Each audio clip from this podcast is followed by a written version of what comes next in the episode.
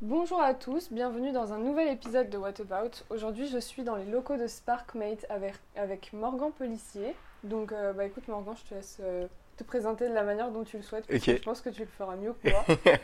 bah, bienvenue chez SparkMate déjà. Merci. Euh, du coup, moi c'est Morgan, j'ai 23 ans.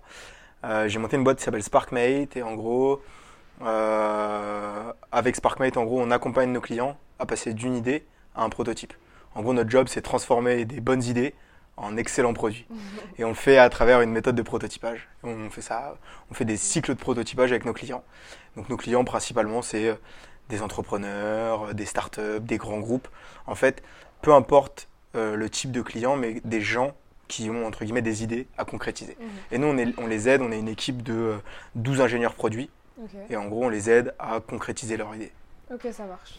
Est-ce que tu pourrais nous donner déjà un peu un background sur euh, les études que, que tu as faites pour, euh, pour en arriver euh, Ouais. jusqu'ici? Je sais pas si c'est très représentatif parce que les études pour moi ça, Je suis je suis allé, je suis allé à l'école mais euh, enfin j'ai un diplôme mais je suis pas vraiment allé à l'école, tu vois ce que je veux dire.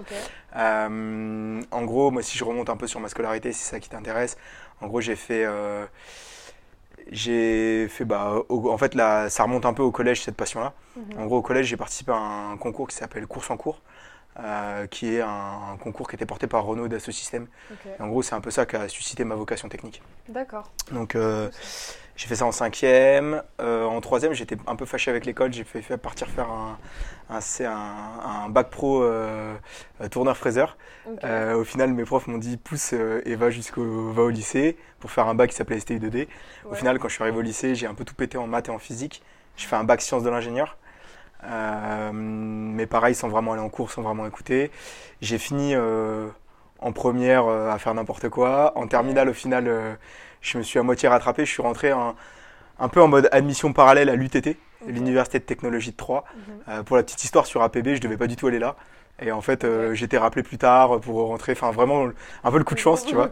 Et je suis rentré du coup à l'UTT en, en 2014. Mhm. Et à l'UTT, donc l'UTT, c'est l'Université de technologie de Troyes. C'est une école qui fait partie du réseau des, univers- des universités de technologie. Et même maintenant, c'est une école qui vient de rejoindre le réseau des universités de technologie européennes. Enfin, les universités européennes de technologie. Je savais pas. Ils viennent de rejoindre là. Euh, et du coup, j'ai fait des études là-bas. Donc, j'ai fait deux ans de tronc commun. À la fin de ces deux ans de tronc commun, je suis parti six mois à Shanghai. Mhm. Après, je suis rentré en branche. Donc, le tronc commun, c'est globalement la prépa intégrée. Euh, c'est deux ans de formation un peu généraliste. Donc, à la fin de ces deux ans, je fais un an et demi à l'école, six mois à Shanghai. Après, je suis rentré à l'UTT. Enfin, je suis revenu à l'UTT. J'ai fait un an en génie mécanique. Mhm. Après cette année en génie mécanique, je suis parti en Australie, à Sydney, faire un stage dans une boîte qui s'appelle Enabler, qui est une agence digitale. Donc j'ai fait, euh, comme je te dis, mes études ne reflètent pas Ouais. grand-chose parce que j'ai Ouais. fait, j'ai fait génie mécanique et je me suis retrouvé dans une agence digitale à faire, à du, de l'ingénierie projet. Euh, et après, je suis rentré. Euh, je me suis vraiment mis à fond en freelance avec euh, mon pote Max, avec qui j'ai monté cette boîte-là. Mhm. Euh, et donc ça, je suis rentré, j'ai passé six mois à l'école. Et après, j'ai fait six mois en stage dans, une de- dans ma première boîte qui s'appelait MyCTO. Ok. Et- Donc c'était ta boîte à toi? Ouais, que j'ai monté avec. J'ai fait mon stage dans ma boîte avec. J'avais co- cofondé ça avec Max, Maxime de Simone, qui est mon associé aussi dans cette boîte-là, SparkMate. Et en fait, euh, bah, lui, c'était mon maître de stage et j'étais aussi. Ah. Et, et, euh, c'était aussi mon stagiaire. En fait, on a fait nos stages en même temps. On a fait nos stages en même temps dans notre boîte et on a fait passer nos- notre boîte comme étant notre stage. Donc je suis sorti des études parce que j'en avais un peu marre en 4 ans et demi. Moins ces 6 mois de stage, donc en gros, globalement, je passais 4 ans à l'école, quoi. Ouais. Et, euh, et donc après, euh, après, ces, après, ces, après ces études, bah, du coup, j'ai fait MyCTO. Et voilà. Ok. Est-ce que euh, l'idée de... de créer ta propre boîte, Mhm. ça t'est venu euh, de manière naturelle ou enfin est-ce que tu as toujours voulu faire ça ou est-ce qu'au début tu te voyais Pas du tout. pas du tout, euh, Pas du tout, pas du tout. entrepreneur? Avant, comme tous les jeunes, mais avant, avant au collège, avant d'avoir cette vocation-là un peu pour l'ingénierie, je voulais être vétérinaire. Euh, Ça n'a absolument rien ça à n'a voir. absolument aucun- rien à voir. Euh, moi, je viens pas du tout d'une famille d'entrepreneurs, mais genre vraiment pas du tout. Euh, j'ai eu une vocation un peu pour la technique. Mhm. J'ai adoré la tech. Je suis rentré en école d'ingé en voulant être euh, ingénieur bureau d'études. Euh, donc euh, vraiment à l'opposé de ce que je fais aujourd'hui. Enfin, pas à l'opposé parce que en soi, SparkMate est en quelque sorte un bureau d'études, mais euh, j'ai pas du tout le job d'un ingénieur bureau d'études, tu vois ce que je veux dire. Ouais. Euh, et en fait, cette vocation de monter ma boîte, elle s'est un peu, en fait, je suis un peu arrivé là par hasard. Je fais plein de trucs avant. J'avais monté un Fab Lab aussi euh, dans ma ville quand j'étais petit.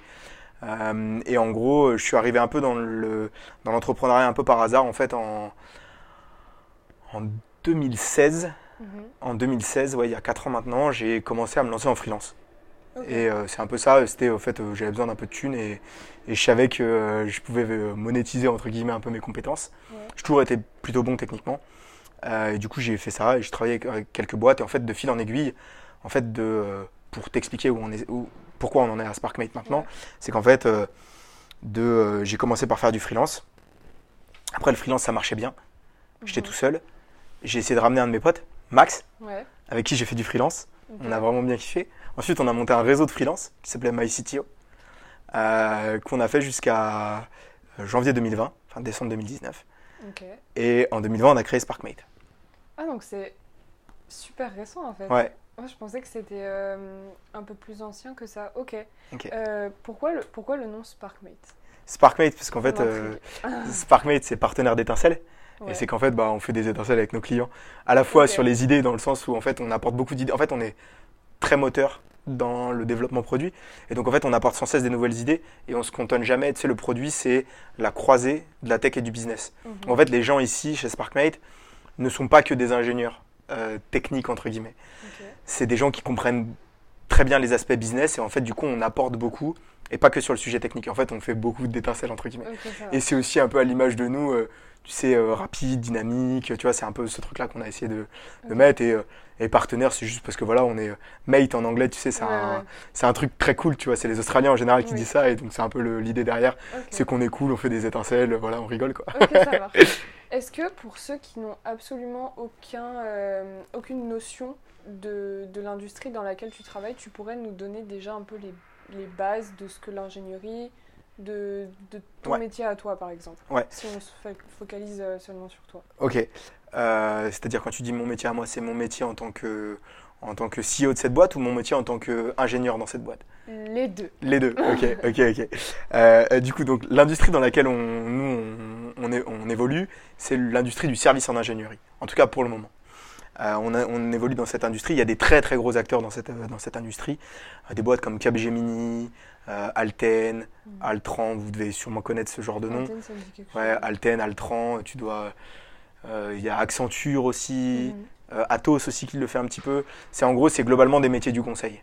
En gros, c'est des prestataires. Donc en gros, c'est c'est des boîtes. En gros, par exemple, je sais pas, par exemple, tu t'appelles tu t'appelles Microsoft. tu as un projet technique, tu n'as pas envie d'embaucher des gens. Tu fais appel à des prestataires. Donc tu fais appel à une société comme la nôtre, qui va réaliser le projet pour toi. Des fois, c'est plus sur des aspects conseils. Par exemple, tu as besoin d'une boîte qui va t'aider à. euh, En fait, qui, le conseil, c'est très immatériel. Tu vois ce que je veux dire Qui va te conseiller pour la création d'un projet. Il va t'aider à créer ce projet. Ou des fois, tu as des trucs très euh, les mains dans le cambouis, tu vois. Ou en fait, tu as besoin de développer un nouveau produit. euh, par exemple, tu vois, euh, je sais pas, des prestataires dans le service en, dans le service en, ingé- en ingénierie, tu as Alten ou Altran qui évoluent beaucoup dans l'automobile. Et en fait, ils vont placer des ingénieurs pour, par exemple, développer euh, le siège de la nouvelle Mégane, par exemple, chez Renault. Tu vois. Mhm. Euh, c'est des aspects, en fait, c'est tu prends une partie de ton projet et tu l'externalises à des gens. Tu, les, tu le donnes à des gens. C'est comme si tu embauchais quelqu'un, mais au lieu d'embaucher quelqu'un en CDI, en salarié chez toi, tu fais appel à une société. et bien souvent, cette société-là, en fait, elle a son intérêt dans l'externalisation parce qu'elle est spécialisée dans un domaine. Donc, en fait, euh, t'as pas besoin de payer quelqu'un, de le former. En fait, ils vont être opérationnels Ils directement. savent déjà quoi faire. Voilà, ils savent déjà quoi faire. Donc nous, c'est un peu le, milieu dans lequel on évolue. Donc nous, on évolue dans le milieu du service en ingénierie. On est spécialisé en prototypage. Donc nous, on est spécialisé sur le démarrage des projets. On est spécialisé de passer d'une idée à quelque chose de concret que tu veux essayer, que tu veux toucher dans tes mains. Tu vois, je sais pas, je- par exemple, euh, nous, nos domaines d'expertise, c'est euh, l'IoT, la mécatronique et les plateformes web. ok? En fait, en gros, globalement, euh, pourquoi la, En fait, c'est l'IoT et la mécatronique et les plateformes web, c'est deux composantes entre guillemets de l'IoT. Tu vois ce que je veux dire et l'IoT, c'est Internet of Things. C'est euh, les objets connectés. En fait, nous, on fait plein de choses, euh, à la fois des petits robots, euh, à la fois des grosses machines de, industrielles, des machines, ce qu'on appelle des machines spéciales. Les, les projets sont très divers chez nous. Ok. Donc, voilà. Concernant mon job, en gros, au démarrage, donc je te dis, moi j'étais freelance au début. Mon job de freelance, ça a tout le temps été de concevoir des projets. Et pourquoi en fait on est spécialisé euh, dans euh, le prototypage? Parce que moi, c'est ce que j'ai toujours fait avec mes deux associés. Dans cette boîte-là, SparkMate, j'ai deux associés. Maxime de Simone et Gislain Pitra. Euh, c'est deux copains que j'ai rencontrés à l'école, avec lesquels on a fait les 400 coups et on a décidé de monter la boîte. Tu vois. Et en gros, du coup, donc mon job, ça a toujours été de faire du prototype. Donc en gros, le prototype, en fait, c'est un, un, un monde super cool où en gros, tu peux faire plein d'erreurs, tu peux peut-être tester plein de trucs. Le but du jeu, c'est de sortir quelque chose qui marche, mais pour faire quelque chose qui marche, la meilleure manière de le faire, c'est de faire des erreurs et de faire des essais et de faire des tests. Et donc en fait, nous on fait ça à longueur de journée. À longueur de journée, on arrive avec des clients qui ont des idées tous plus folles les unes que les autres et on mobilise une équipe technique. Donc en fait, euh, pour que notre business y marche, il faut des cerveaux excellents. Donc c'est ce qu'on essaie de faire ici, c'est recruter. On porte énormément d'attention sur qui on recrute dans l'équipe. Tu l'as vu tout à l'heure, euh, on fait passer des tests techniques et autres, et, euh, et qui sont d'ailleurs des tests techniques qui sortent un peu du commun. Euh, et, euh, et donc du coup, en gros, on, on fait extrêmement attention aux gens qu'on a dans la boîte. En fait, le but du jeu, c'est juste d'avoir, bah, c'est de faire de la soupe de cerveau, tu vois, parce que pour le dire ça de manière rigolote. Et donc après, si je te le dis très concrètement, en gros, le job de quelqu'un chez nous, en gros, je te disais, c'est faire passer d'une idée à un prototype. Au démarrage, on va discuter vachement avec le client. On discute jamais vraiment technique. On discute souvent business, idée, produit. En fonction de ça, nous, on le translate techniquement. Nos clients, ils parlent pas technique et nous, notre, notre job, en fait, c'est de le translater à des choses techniques. Et après, le but du jeu, c'est de construire ce produit. Et donc, en fait, on va au début commencer par le designer un petit peu, faire des croquis, des schémas, avoir des idées, brainstormer. On va commencer par faire une première itération. On va euh, aller chercher les imprimantes 3D, euh, les machines que tu as vues tout à l'heure, les machines à commande numérique. On va, euh, des fois, ça, nous, on fait ça avec des bouts de bois, on assemble, on met des cartes, des moteurs. Le but du jeu, c'est de faire un premier truc qui marche. On va se concentrer sur une petite partie du projet, faire quelque chose qui marche. Et après, derrière, on va essayer de le faire tester et on va itérer dessus jusqu'à arriver euh, au résultat escompté. En fait, dans le prototype, en fait, euh, on peut appeler prototype un truc qui marche avec trois bouts de scotch, comme, euh, tu vois, par exemple, Un concept car, par exemple, chez Renault ou chez n'importe quel constructeur automobile, c'est un prototype aussi, tu vois. Ouais. Donc en fait, ça dépend juste le niveau de maturité du prototype. Ok, ça marche. Ok. euh, C'était un peu long, je suis désolé. Non, t'inquiète. Comme ça, ça nous fait plein d'informations. Mais euh, est-ce que tu pourrais me, me donner, par exemple, un des projets qui t'a, un ou plusieurs d'ailleurs, des projets qui t'ont euh, marqué Ici, que- chez Sparkmate, ouais. ouais. Le plus, un des plus gros projets qu'on ait fait, c'est, enfin même le, c'est pas le plus gros, mais en termes de, de, de, de reconnaissance technique, en fait, c'est le plus gros. Il y a un jour Ariane Group et le CNES. Donc Ariane, c'est les fabricants des fusées européennes. Mhm. C'est le SpaceX européen. Ouais. Avant, on aurait dit euh, SpaceX, c'est le Ariane Group euh, américain, mais, mais maintenant on dit euh, Ariane Group, c'est le SpaceX européen. Et le CNES, donc c'est le Centre national de l'espace et du spatial, je crois. Exactement, je crois que c'est ça. Je crois que c'est ça. En gros, c'est la- l'agence spatiale française qui nous ont approchés pour construire un prototype d'un atterrisseur de fusée. Donc en fait, on a fait un atterrisseur de fusée échelle 1 dixième pour eux. Donc on travaillait avec des fusées qui faisaient à peu près 3 mètres de haut. Une Ouais. fusée, ça fait 30 mètres à peu près. Mhm. On travaille avec des fusées qui font 3 mètres de haut. Et le jeu, c'était de faire un système pour faire atterrir les fusées. Un projet qu'on a fait sur 3 mois et quelques, un peu plus, un peu, entre 3 et 4 mois avec eux. Et on a vraiment fait un, un système d'atterrissage de fusée. Je peux pas t'en parler énormément parce que voilà, on a, on a des accords de confidentialité et autres. Euh, Mais les seules choses que je peux dire, voilà, c'était un système d'atterrissage de fusée. Et si vous regardez les- la roadmap Ariane Works, vous pourrez voir une partie des travaux sur lesquels on a fait. Ok, ça marche. Et euh, Euh, ça, c'est un des plus gros projets qu'on ait fait. Après, on fait plein de trucs. On fait des plateformes web. Ça va, euh, en ce moment, on, tu vois, on, fait, on, on travaille pour euh, un boulanger qui veut vendre ses pains en ligne. Et on lui fait un bien. configurateur de pain. Donc toi, en tant que client, tu viens, tu configures ton pain, ça te donne un prix, tu payes et voilà. Et en fait, tu configures, c'est un pain 100% sur mesure. Tu peux Ouais. même le personnaliser et avoir euh, une image dessus. Tu uploads une image et il va l'imprimer sur ton pain avec des bien. techniques d'impression alimentaire et autres. On a fait des imprimantes 3D à chocolat. Tu as vu notre cliente Marine Ouais. qui est là-bas. C'est nous qui avons conçu une partie de ces imprimantes. La dernière, c'est pas nous qui l'avons faite parce qu'elle avait un ingénieur en interne. Mhm. Mais on a fait ces deux premiers prototypes, euh, c'est nous qui les avons faits. Ok, ça marche. Voilà. Ok. Euh, Est-ce que tu pourrais me décrire euh, comment se passe l'élaboration d'un projet étape par étape? C'est un peu compliqué. Chaque projet a sa méthode. Ok. Euh, Ça dépend de client aussi, j'imagine. Ça dépend des clients. Moi, j'ai toujours, toujours quelque chose que, que je dis, c'est, tu sais, il y a toujours la grande bataille entre les gens qui font de l'agile. Je sais pas si tu as déjà entendu parler de ces concepts. Les, les, les développements de projets agiles. Donc, en fait, tu as des méthodes comme le Scrum et autres.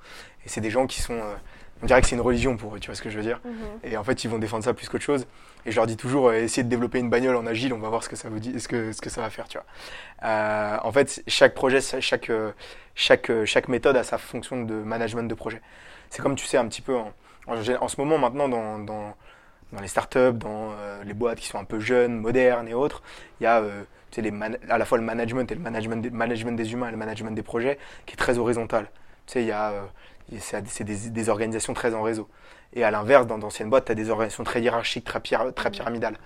Et, euh, et donc, du coup, à chaque projet a sa méthode de, de, gest- de, de- de management et de gestion. Nous, on a une méthode chez nous euh, qui est euh, globalement, je, peux, je peux les, te donner les étapes, ça ne t'apporterait pas grand-chose parce que ça varie vachement, mais c'est plutôt des principes. Et en fait, nous, les principes qui font qu'on arrive à développer des projets vite, c'est qu'en fait, la personne qui commence à travailler sur le projet, elle suit le projet du début à la fin. Donc en fait, de la vente jusqu'à la livraison du projet, nous, c'est la même personne en interne. Il n'y a pas de, de management, de manager de projet, de tech lead, enfin, il n'y a pas de, de project lead et. Enfin, il n'y a pas de manager en fait, tu vois ce que je veux dire? Il n'y a, pas de- y a pas de gens qui vont gérer le projet, des, des project managers, tu vois, on n'en a pas. Nous, on a que des ingénieurs et de temps en temps, il y en a un qui est désigné comme responsable sur les projets, tu vois ce que je veux dire? Sur chaque projet, il y a un responsable. C'est globalement, euh, c'est pas responsable au sens, c'est le chef du projet, mais c'est juste lui qui interagit avec le client. C'est pour faciliter la vie du client, globalement. Ça c'est un premier point. C'est d'avoir déjà quelqu'un qui suit le projet du début à la fin. Deux, c'est une transparence dans la communication à tous les niveaux. Au niveau de l'équipe, au niveau du client. En fait, on est 100% transparent. Ce qui fait qu'en fait, c'est pour ça qu'on s'appelle vraiment partenaire. C'est, on, est, on est au contact, on est ensemble et on travaille ensemble. On n'est pas. euh, Il n'y a pas une relation client-partenaire. Tu vois ce que, enfin, il y a une relation client, euh, client, client-fournisseur, mais elle est très. Nous, c'est vraiment une relation qui est très partenariale. Tu vois. Nos, nos- nos intérêts sont très alignés sur les intérêts de nos clients. Nous, on veut propulser des technologies, propulser des projets. C'est ce que nos clients veulent faire. Euh, ensuite, on a un concept chez nous qui s'appelle Own It or Leave It. Euh, en gros, c'est quand tu es sur un projet, soit tu es à donf, soit tu es à fond dans le projet, soit tu mets corps et âme pour le projet, soit tu te mets pas dedans. Ouais. Et en fait, du coup, les gens choisissent le projet. Et en fait, quand les projets arrivent chez nous, on va, entre guillemets, voter, savoir si on se positionne sur les projets. Typiquement, on nous a déjà proposé de travailler dans la défense, dans tout ce qui est milieu de la défense, les armes et autres. On a tout le temps refusé, parce que c'est pas en accord avec ce que nous, on veut faire. On pense que la tech, nous, ça doit apporter quelque chose de bien euh, sur la planète, entre guillemets. C'est un peu niais de dire ça comme ça, tu vois. Euh, mais en fait, du coup, on se positionne pas sur tous les sujets qui sont un peu défense, euh, alcool, drogue. euh, tu vois, on essaye, de, quand on peut sélectionner un peu les projets, on essaie de sélectionner les projets qui apportent du bien, tu vois. Ok, ça marche. Donc on fait beaucoup de choses euh, dans la food, euh, l'avenir de la food, euh, Ouais. on fait beaucoup de choses dans l'avenir de la mobilité, beaucoup de projets en rapport avec le vélo, beaucoup de projets avec des technos électriques. Euh, voilà, on fait beaucoup de choses comme ça. Ok. Euh, sur un précédent podcast que j'ai entendu il y a quelques mois, Euh, j'ai entendu que SparkMate faisait, ou fait toujours partie en tout cas, de The Family. Je sais pas si c'est toujours le cas. Ouais, si, si, si, si. euh, Est-ce que du coup tu pourrais nous en parler un peu plus? En quoi ça consiste? Pourquoi? Comment? Ok. Euh, The Family, du coup, c'est une société d'investissement Mhm. ok, qui n'investit pas en mettant. En fait, quand tu investis dans une entreprise, tu sais, tu prends du capital dans l'entreprise. Donc, tu prends une partie de l'entreprise, une partie de l'entreprise qui t'appartient. En général, les investisseurs, ils investissent de l'argent. Ouais. Ils vont mettre une somme, et donc, tu vois, par exemple, pour ça, quand vous entendez souvent des levées de fonds, on te dit euh, telle boîte a levé tant. En gros, c'est que les fondateurs, les gens qui avaient tout le capital de l'entreprise au début, ils ont donné une part de leur capital En à des investisseurs. en échange d'une somme d'argent. Ok. Et en fait, quand on entend, bah voilà, un tel a levé un site de 1 million, euh, de 2 millions, 3 millions d'euros, en gros, il a filé une partie de son capital en échange de, euh, de, de cet argent. Et cet argent-là lui sert à accélérer. Il recrute une équipe, il avance plus vite. Nous, on a rejoint The Family. En fait, euh, The Family, c'était. Moi, je les connaissais via la chaîne YouTube et tout, quasi depuis le début. Je regardais leurs vidéos quasi depuis le début, donc je suis très aligné en termes d'entrepreneuriat avec eux. Euh, et en fait, un jour, on s'est un peu rencontrés par hasard. Ils ont entendu dire, bah, à cause du projet avec euh, Ariane Group et le CNES, ils ont entendu parler de nous. Et, euh, et ils nous ont proposé qu'on se rencontre, on a discuté ensemble. Et on s'est dit, bah voilà, comment est-ce qu'on peut travailler ensemble Donc nous, on est rentré chez The Family. on est dans leur réseau. Euh, et The Family n'investit pas de l'argent. Ils investissent du temps, des services et, du- et des moyens. ok? Donc en fait, ils t'aident à euh, développer ton business. D'accord? Et donc il y a euh, trois euh, grosses composantes. C'est un peu une famille. Le nom The Family, ouais. c'est une famille d'entrepreneurs. Donc c'est un, un milieu qui est très bienveillant dans lequel tous les gens s'entraident à l'intérieur de The Family. Ok, ça marche. Et euh, du coup, j'imagine que le fait d'être dans ce réseau-là, ça vous a aidé à rencontrer euh, différentes personnes? Et euh, au final, ça apporte euh, pas mal de growth Ouais, ouais, ouais, ouais. Euh, alors, The Family nous a aidé à rencontrer euh, pas mal de personnes. On n'a pas rencontré beaucoup de clients vis-à-vis de The Family. On était déjà, on avait déjà en fait notre deal flow à côté. Ce qui est très très intéressant chez The Family, en gros, c'est que c'est un support. En fait, euh, c'est un peu l'épaule sur laquelle tu peux aller pleurer quand il y a un problème. Tu vois ce que je veux dire Et, euh, et l'entrepreneuriat, c'est des hauts et des bas Ouais. tout le temps quand tu montes ta boîte. Surtout quand tu le fais comme, enfin, je peux pas dire surtout, mais parce que c'est tout le temps des hauts et des bas. Mais nous, en plus, on a choisi de jamais lever de fonds, jamais prendre de prêts, jamais prendre de subventions, jamais de prendre d'aide de l'État. Ouais, c'est chaud quand même. Donc on a tout fait en fait euh, au- à la sueur, tu vois ce que je veux dire? Euh, depuis, euh, depuis jour 1 euh, chez Sparkmate. Et donc en fait, The Family, il nous accompagne dès qu'on a des petits soucis, des machins, des choses comme ça. Tu vois, typiquement, on a eu des soucis, des fois il nous fallait, et on a eu besoin d'un coup de main euh, d'a- d'avocat, tu vois. Et bah hop, ils ont dépêché des avocats pour nous aider, tu vois. Et, euh, et en fait, le job de The Family, c'est d'être réactif. En fait, c'est d'être réactif à tes problèmes. Donc quand tu vas les voir, tu leur dis voilà, j'ai ça, j'ai besoin d'un soutien là-dessus, j'ai besoin d'un coup de main, j'ai besoin de ci, j'ai besoin de ça. C'est vraiment d'être réactif et de t'aider. Et de t'aider à aller plus loin. Ok, ça marche. Euh, tout à l'heure, tu me disais que tu avais commencé en freelance Ouais. et que ensuite tu avais créé une équipe autour de toi. Ouais. Est-ce que, euh, est-ce que tu conseillerais le fait de, de ne pas travailler seul justement? Parce que j'imagine que ça doit aider euh, beaucoup le fait d'avoir des, des gens autour de soi. Ouais. Euh, et comment, comment est-ce que tu as fait pour créer une équipe autour de toi qui te plaît et Ok. dans laquelle tu te sens bien? Euh, alors, du coup, au démarrage, moi, j'ai me suis lancé un peu tout seul. Mhm. Euh, je connaissais déjà Max et Gis hein, quand, on, quand je me suis lancé en freelance. Euh, moi, je me suis lancé bah, un peu comme ça.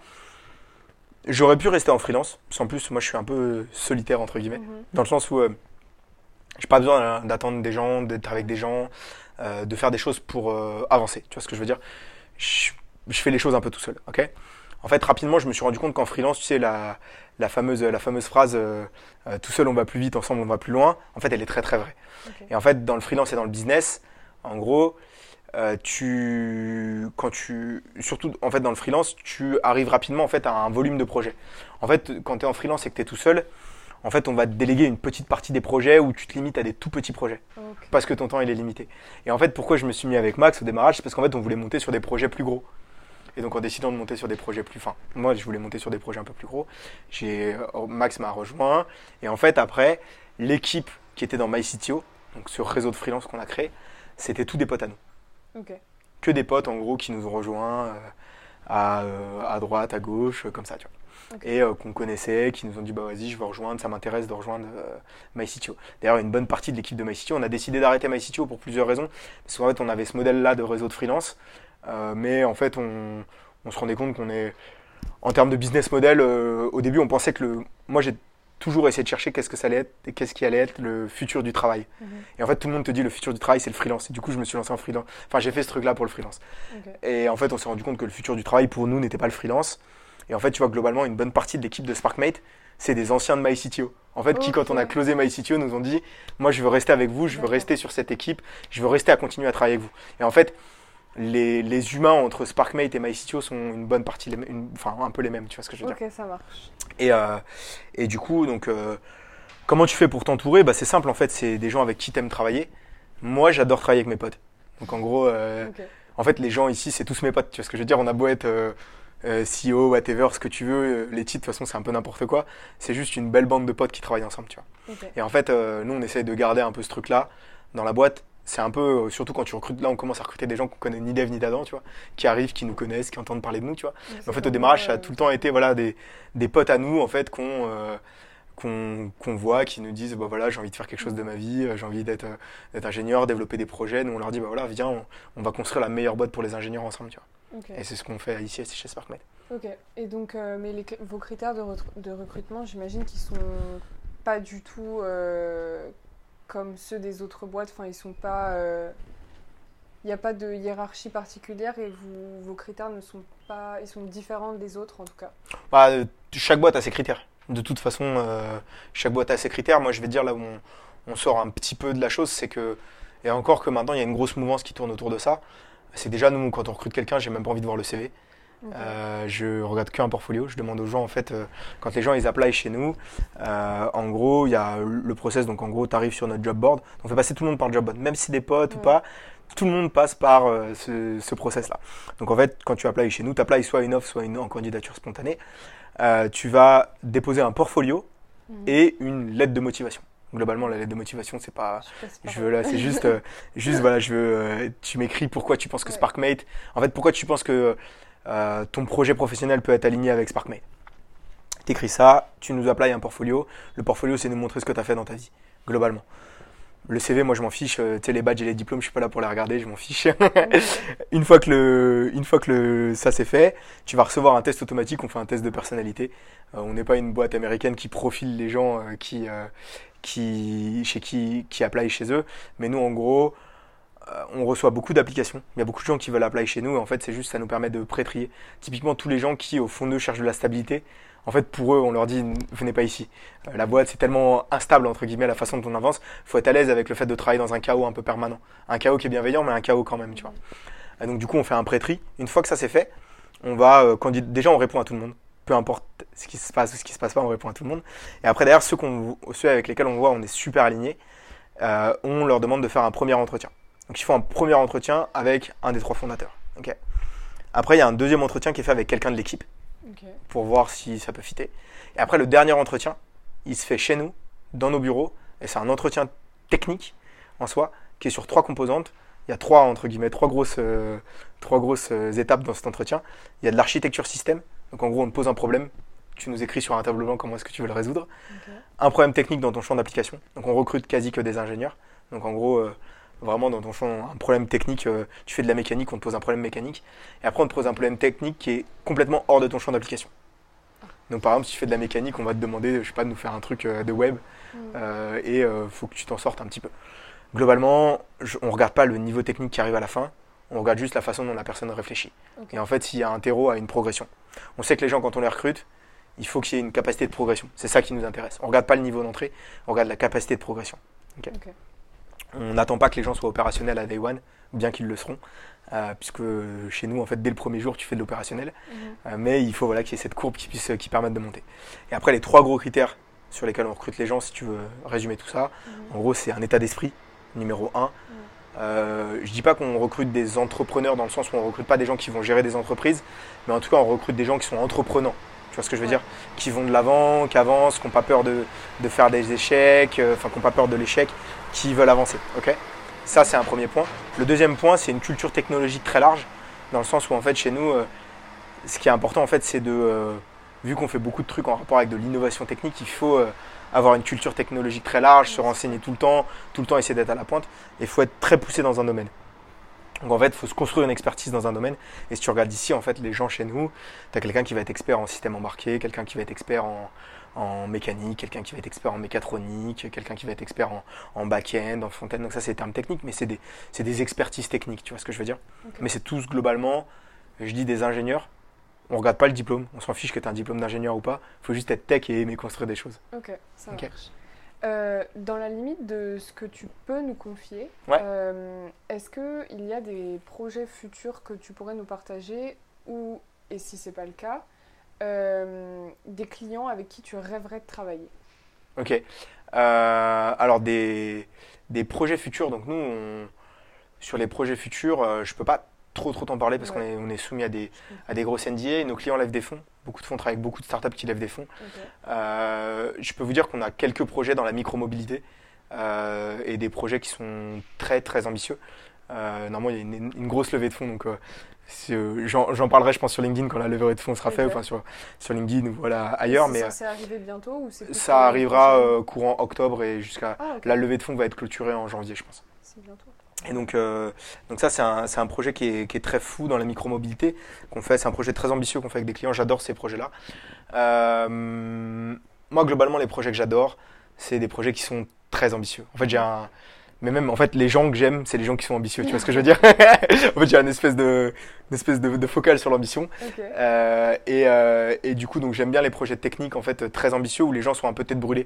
Tu sais, ils arrivent vers nous en nous disant euh, bon, on sait pas comment on va le faire, mais on va le faire ensemble. tu vois. Et, et moi, j'adore ça parce que je réponds pareil. Quand les gens me demandent est-ce que c'est possible, je dis à l'instant T, je sais pas, mais je suis sûr qu'on va arriver à faire quelque chose. Tu vois. Et globalement, dans tous les projets. Euh, le projet qu'on a fait avec Ariane, c'est exactement ça. Les gens Ouais, viennent nous voir clair. pour nous dire euh, faites un atterrisseur de fusée, tu vois. Je peux pas leur dire je vais le faire, tu vois. Enfin, Ouais. je peux pas leur dire je sais le Je faire, sais je peux te dire je vais le faire, tu vois. Et en fait, c'est ce qu'on a fait. On l'a fait ensemble avec Ariane, c'était génial. Euh, du coup, les, des gens avec qui j'aimerais travailler, il n'y a pas vraiment de, de personnes dans lesquelles je me dis, tu vois, genre, euh, de, enfin, de personnes ou de boîtes avec lesquelles j'aimerais vraiment travailler.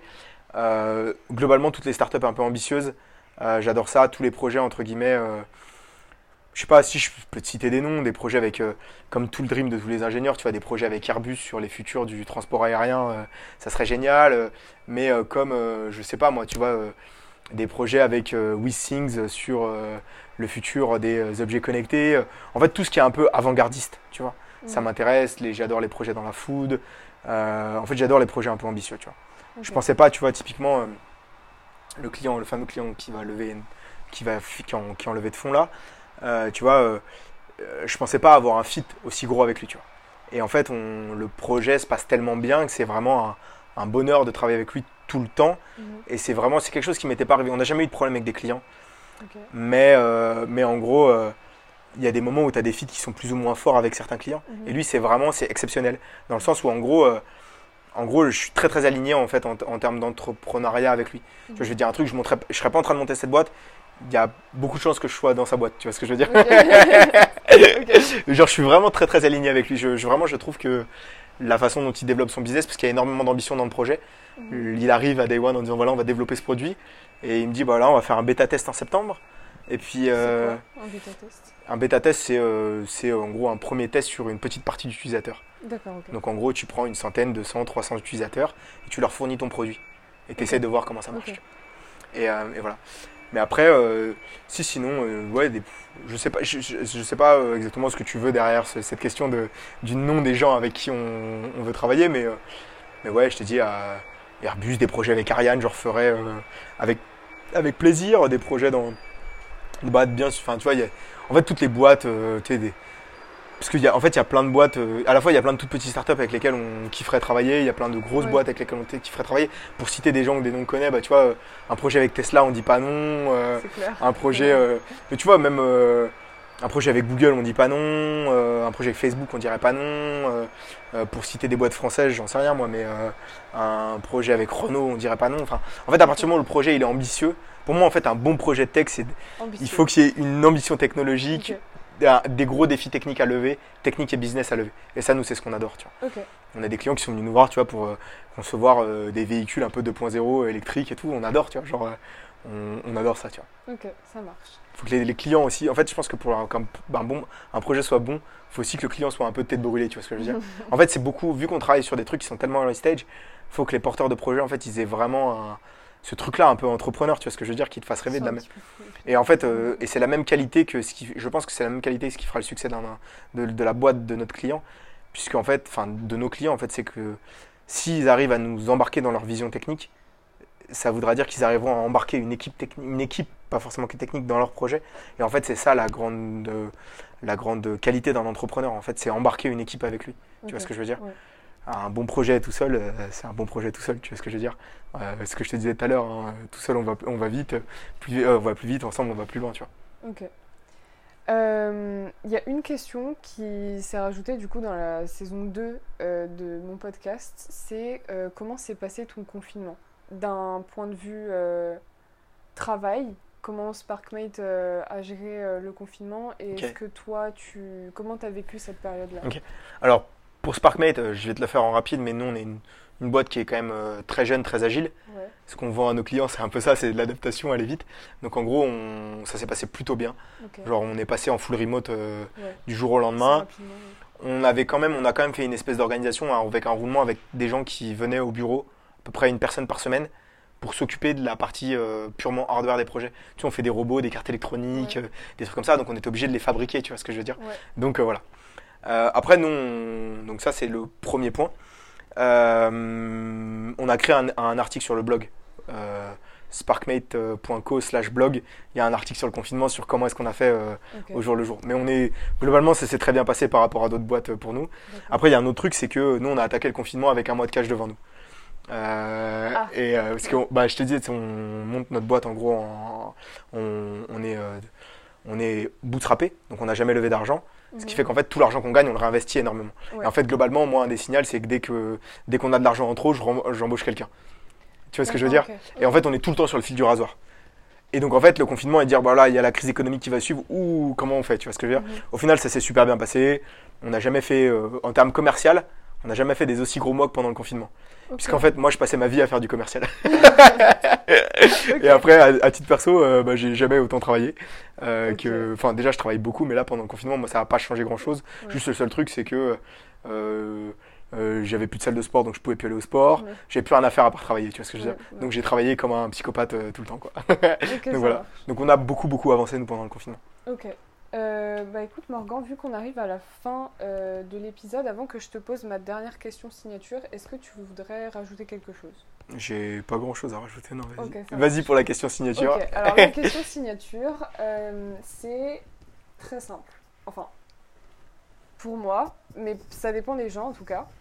Est-ce qu'il y a trois personnes, est-ce que tu pourrais me citer trois personnes qui t'inspirent au jour le jour? Que ce soit d'un point de vue personnel ou Des gens euh, que- par rapport à Sparkmate Des gens que je connais Pas forcément, comme tu veux. Ok. Euh, que trois, ok. Il y, a- y y beaucoup, beaucoup, beaucoup, beaucoup, beaucoup de gens qui m'inspirent. Euh, puisqu'en fait, chaque personne est capable de t'inspirer sur un, un- aspect euh, spé- spécifique, tu Ouais. vois. Euh, mais alors, si je devais t'en citer, puisque le thème c'est un peu Sparkmate et c'est un peu le business, Mhm.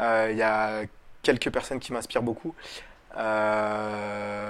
Olivier Brouin, Mhm. CEO de Mantou, m'inspire énormément. Mantou, c'est euh, une boîte de conseils, euh, conseils, consulting, ils sont un peu dans le même truc que nous. Euh, c'est une boîte autofinancée comme nous. C'est une boîte française? C'est une boîte suisse. Et suisse, mais enfin, Olivier est français. Ouais. Euh, Olivier, il monte sa boîte en 2007, au Mhm. moment de la crise de 2007. Ouais. 13 ans plus tard, il fait un demi-milliard d'euros de chiffre d'affaires. Ah ouais, Euh, son plus beau, son plus bateau, son plus bas, bateau de croissance en, en 13 ans, je crois, c'est 70% de croissance, ce C'est qui est énorme. que tu connais? Je l'ai rencontré, j'ai eu la chance de le rencontrer euh, euh, il y a deux semaines. D'accord. Et, et, et ouais, il m'inspire énormément. Après, en termes de, de business, j'ai ouais, beaucoup de. Oussama Hamar aussi, bah, de The Family, il m'inspire énormément, mais je le. Voilà, parce qu'on discute pas mal et autres. Et, euh, et Ous, il est absolument génial parce qu'en fait, euh, j'ai rarement vu des gens avec une ambition aussi grosse que lui. Euh, Ous, en fait, quand tu lui dis j'ai fait un, il te dit pourquoi t'as pas fait deux? Et toi, tu lui dis oui, mais je pouvais pas faire deux si, tu pouvais. Tu vois Ouais, ouais. Ous, il est absolument génial là-dessus. Après, qui est-ce qui m'inspire Plein de gens. Il y a Craig Prince, c'est un entrepreneur australien qui m'inspire. Il y a, euh, je sais pas moi, dans le euh, des, des gens comme euh, des gens comme un. J'aimerais pas tellement dire, tu vois. des gens comme Elon Musk, Jeff Bezos, euh, c'est pas des gens qui m'inspirent parce qu'ils sont trop loin de ce qu'on fait nous, tu vois ce que je veux dire dans le sens où, mais inconsciemment ils t'inspirent un petit peu, tu vois ce que je veux dire quand tu vois des gens qui, qui vont sur des boîtes aussi grosses, il y a des choses, toujours, as des, de toute façon tu as de la controverse partout, tu vois ce que je veux dire, donc tu as des gens qui vont dire oui lui il est pas bien parce que si, parce que ça, en fait tu peux pas nier que c'est des entrepreneurs d'exception. Mhm. Après moi je me projette pas dans ce qu'ils font eux, Ouais. mais en tout cas c'est des gens qui inspirent potentiellement. Puis après, euh, tout le monde, même les gens dans mon équipe, hein, tous les gens de mon équipe. Enfin, tu vois, allez, le dernier, mon, le, le, le dernier, vu qu'il faut que j'en cite un, le dernier, c'est n'importe quelle personne de mon équipe. En fait, euh, m'inspire sur un truc différent. Tu vois, ils vont tous avoir un truc qui, sur lequel, euh, tu vois, on peut s'inspirer. Et en fait, je pense que c'est ça aussi la. Tu sais, je te disais, on, on essaie de mettre des gens qui sont. euh, pour que ça, ça fasse monter la mayonnaise, bah, c'est un peu ça le truc, c'est d'avoir des gens qui sont à la fois très ambitieux et très différents. Et en fait, il y a toujours des sujets sur lesquels tu vas t'inspirer de quelqu'un d'autre, tu vois. Ok, ça marche. Donc voilà. Ok, bah écoute Morgan, merci beaucoup de m'avoir reçu Bah, pas de souci. Euh, est-ce que tu pourrais juste nous dire où est-ce qu'on peut te retrouver toi ou sur les réseaux sociaux, l'entreprise? Euh, bah moi un peu globalement partout. Morgan Pellissier sur euh, sur globalement tout sur LinkedIn. Euh, LinkedIn j'y vais pas mal mais c'est un peu le bordel mon mon LinkedIn. Donc c'est pas forcément la meilleure des ouais un message sur LinkedIn. Après Twitter Instagram euh, mon email morgan@sparkmate.co Euh, en général les emails c'est les emails c'est bien morgan@sparkmate.co Ok. euh, c'est le meilleur moyen pour me retrouver si jamais il y a besoin de m'envoyer un message pour tout et n'importe quoi. Et puis sinon, euh, Sparkmate partout. Sparkmate sur, euh, sur, euh, sur Instagram, sur YouTube, sur euh, le site internet sparkmate.co. On a une chaîne YouTube dans laquelle il y a tous les épisodes de notre podcast Dessine-moi un produit. Donc on a un podcast un peu, Oui. bah, mais qui est en vidéo lui. Enfin, on a une partie vidéo en fait. On fait une part, partie on fait une, on fait une, on fait une en mode euh, émission de radio euh, filmée. Ouais. Euh, et après, sinon, Dessine-moi un produit qui est notre podcast est dispo sur toutes les plateformes de podcast. euh, Google Podcast, euh, Apple Podcast, Spotify, enfin voilà, Mhm. tout, tout est dispo partout. Mais sinon, Sparkmate euh, globalement partout. Voilà, Ça marche. Bah écoute, euh, merci encore une fois. merci, et puis bah, c'était génial. Et merci à vous de- d'avoir écouté ce- cet épisode. Je mettrai les liens de, de- du site internet de Sparkmate dans la description. Et on se retrouve très bientôt.